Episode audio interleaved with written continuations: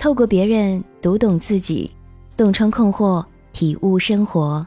这里是小资和恋爱成长学会共同推出的情感急诊室，我是小资，我等你。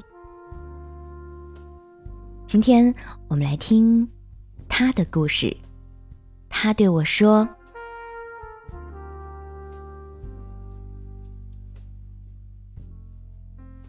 我叫苏佑，今年三十二岁，老公比我大一岁，我们是朋友介绍认识的。我这个人吧，有点外貌协会，以前家里也帮我介绍过很多，这挑那挑，总觉得不合适，拖着拖着就三十了。老实说。”满了三十，我自己也有点着急了。遇见老公的时候，觉得他看上去还挺顺眼，脾气也好。他喜欢小动物，我觉得这样的人应该比较有爱心。只是他情商有点低，不会哄人，生气了还要我主动去哄他。总的来说，品行都还不错。恋爱那会儿，我们每周约会一次。时间都不长，也没有什么新花样，就是一起吃吃饭、看个电影什么的。我们交往三个月的时候，他还无缘无故送了我一个卡地亚的手镯，当时感觉挺惊喜的。虽然在交往期间，我不会要求男生给我买什么贵重的礼物，但是他主动这么做了，我还是蛮开心的。就这样在一起大概半年吧，今年五月份，我们结婚了。结婚之后才发现，之前不够了解或者不好意思说出的矛盾，渐渐体现出来了。我跟老公的经济是独立的，各管各。婚前我也没有问过他具体的收入，他也没有主动说过。婚后家里开销是谁想到需要买什么就谁出钱，一起出去吃饭基本上都是他买单。我不知道他挣多少，但是他花钱吧，就是有点大手大脚。结婚没几天，我们就因为这个事儿吵了一架。起初是因为他晚上出去吃饭也没有跟我说一下，好像自己还是单身似的，态度很随意。接着我们商量蜜月旅行，他一定要去泰国苏梅，还一定要住当地一个很贵的酒店。这样的话，两个人就要四万块。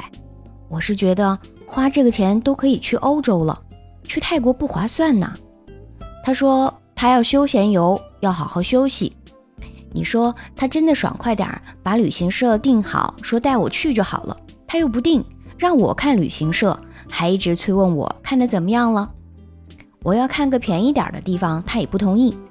这还没完，那天他吃完饭回来，我看到他又买了一个 LV 的手机壳，几千块。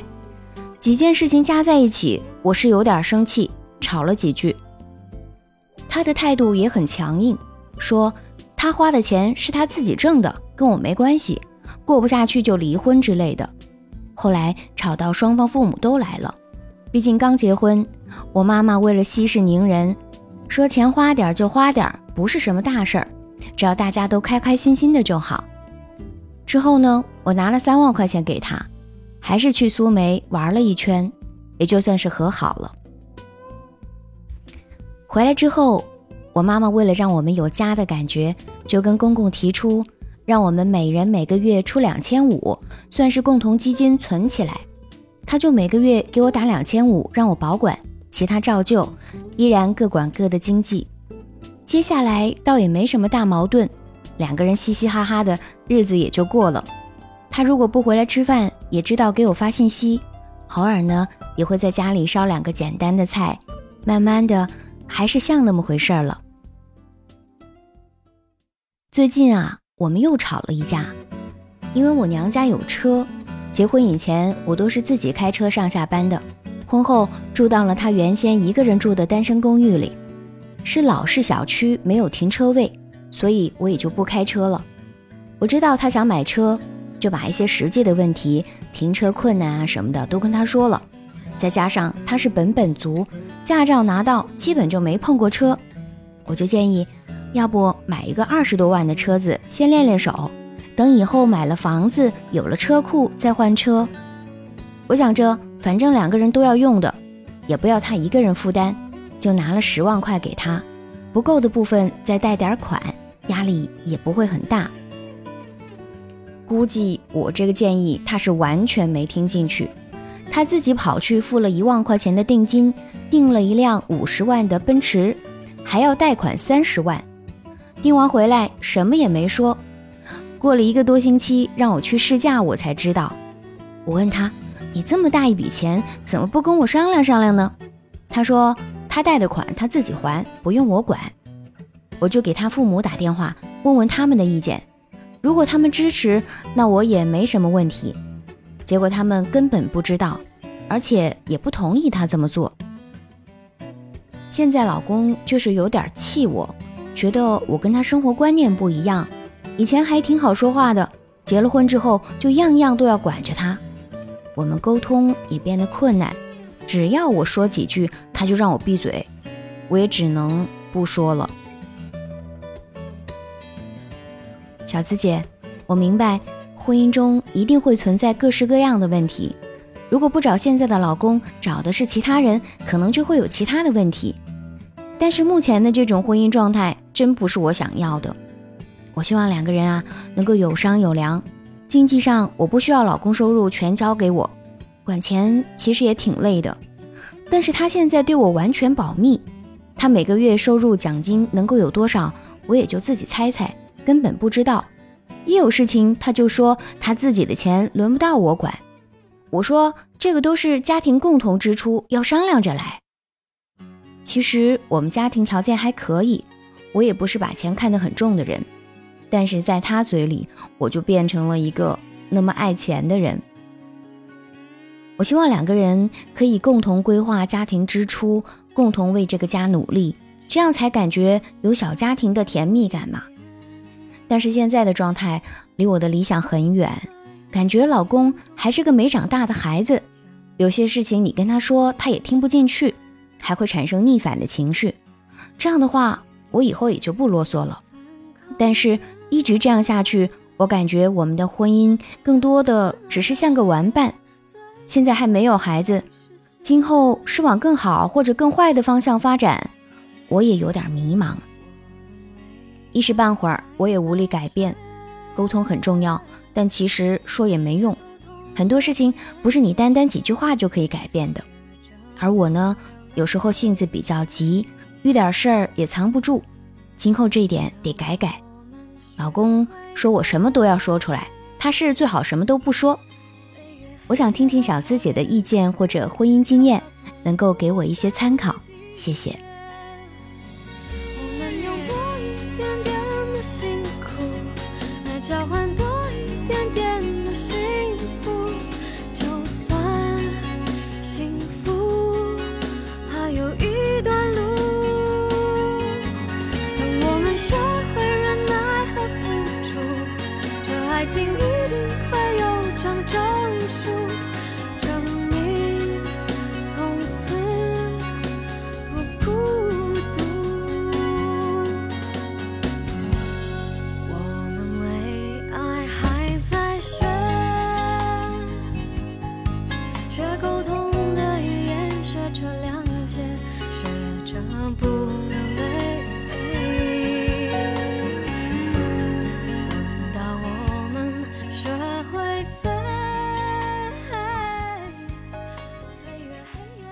透过别人读懂自己，洞穿困惑，体悟生活。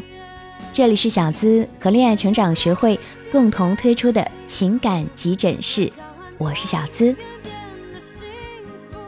其实苏佑和老公目前遇到的最大问题是彼此消费观念的不一致，以及对家中财政的无掌控感，从而内心会感觉到委屈。从故事当中啊，我们可以看到苏佑的老公是一个花钱有些大手大脚的人，手机壳要买 LV 的，酒店要住最贵的，车要买名牌，开出去多有面子啊！他觉得生活就应该享受，所有的东西都是仅贵的买，吃光用光当光，好面子，从没想着如何更好的来管理自己的钱。而苏佑觉得。我们花钱消费总要图个性价比吧，尽可能的多攒钱，为以后的日子打算打算呢？你是我老公，花钱都不跟我商量一下，哼，有没有把我当老婆嘛？我是太能够理解苏佑的委屈了，感受到了不被自己的老公尊重。随着她花钱大手大脚的习惯，家中财政随时有可能赤字，特别自己对老公的收入状况还没个底，在这种女人就应该管钱的观念影响下，就会出现举足无措、没有安全感。男人呢，大都不喜欢老婆管自己的钱，老公的立场是。我自己挣的钱，我花我的，贷款我自己还，日常开销也是我出的多，碍着你什么事儿了吗？你凭什么说我呀？而你呢，又说自己性子比较急，遇点事儿也藏不住，这就等于说自己是心直口快、没心眼，从来不会撒娇，脾气又大不可爱啊！如果你一直是以这样的方式跟他沟通，老公啊，难免会想逃避你了。其实家中财政谁来管理？是共同管理呢，还是某一方来管理？这是一个可以协商的事情。感情的好坏啊，也不一定非得用谁来管钱来衡量。那如果你想达到共同规划支配家庭支出，甚至让老公乖乖交上财政大权的目的，那我们就得用聪明的办法，得使巧劲儿。每个人的三观都是靠环境塑造的。包括对钱的价值观，都是几十年人生经历的反应，所以你想要改变他，可能没那么简单。你接受了他，才能够成为他的妻子。所以首先啊，抱怨无意义，我们得尊重自己的选择，接纳这个目前不那么勤俭持家的老公。当知道了自己的伴侣是什么样的人，我们呢就可以先接纳冲突，尊重对方。当遇到败家老公花钱大手大脚的时候，怎么破呢？啊，再给你出几招治治他的办法。第一招叫做无为而治，就是什么都不要管，也不用管。等你们有了孩子，等到入不敷出的时候，他自然就会知道什么重要，什么不重要了。届时呢，就会有个分晓，到底是孩子的奶粉钱和未来的教育重要，还是自己的面子重要？男人啊，都是慢慢长大的。第二招，要商量好每个月存多少钱，可以自由开支多少钱。每个月呢，请老公上缴一定比例的钱，剩下的他一天花完都行。剩下的二十几天喝西北风你都不要管。那现在其实你们已经开始实施这个计划了，每人每个月出两千五，算是共同基金存起来。老公每个月给你打一部分资金让你保管，其他照旧，就相当于在这个家他是出钱的投资人，你也是投资人，大家都是平等的。这个在两个人的感情磨合期啊，也不失为一个良策。第三招，让你老公每个月来负责家庭的开销，并明确一个家的开销明细，其他的钱他也有自主使用权。你呢，就可以把自己的工资存起来，多花他一个人的，没钱了就问他要，这样最起码能够存一个人的，让他多多的参与到生活当中，他就知道这钱多不经花了。啊，第四招啊，就是要用行动证明你的理财能力。知道老公是个大手大脚的人，那么他的财务状况肯定是不够健康的。这个时候，我们既然意识到了这一点，就不要怕麻烦，自己花钱克制一点之外，要让他觉得你花钱都是在一些有意义的地方，并且每次花钱呢，都会跟他商量，并且尊重他的意见。自己平时啊，也要学会记账，巧用记账 APP，有理财的习惯，比如说会买一些银行的定期和活期的理财产品。在资金积累的初期，我们要选择一些比较稳健的投资方式，就是你要让他看到你有管钱的能力，花钱理性，又懂理财，还坚持每天记账。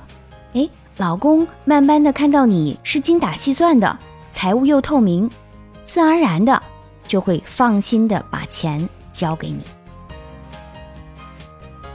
第五招婚前达成共识，婚后顺理成章。啊，这个小秘诀，我是想教给更多未婚的女生们，就可以让老公上交财权之路来得水到渠成。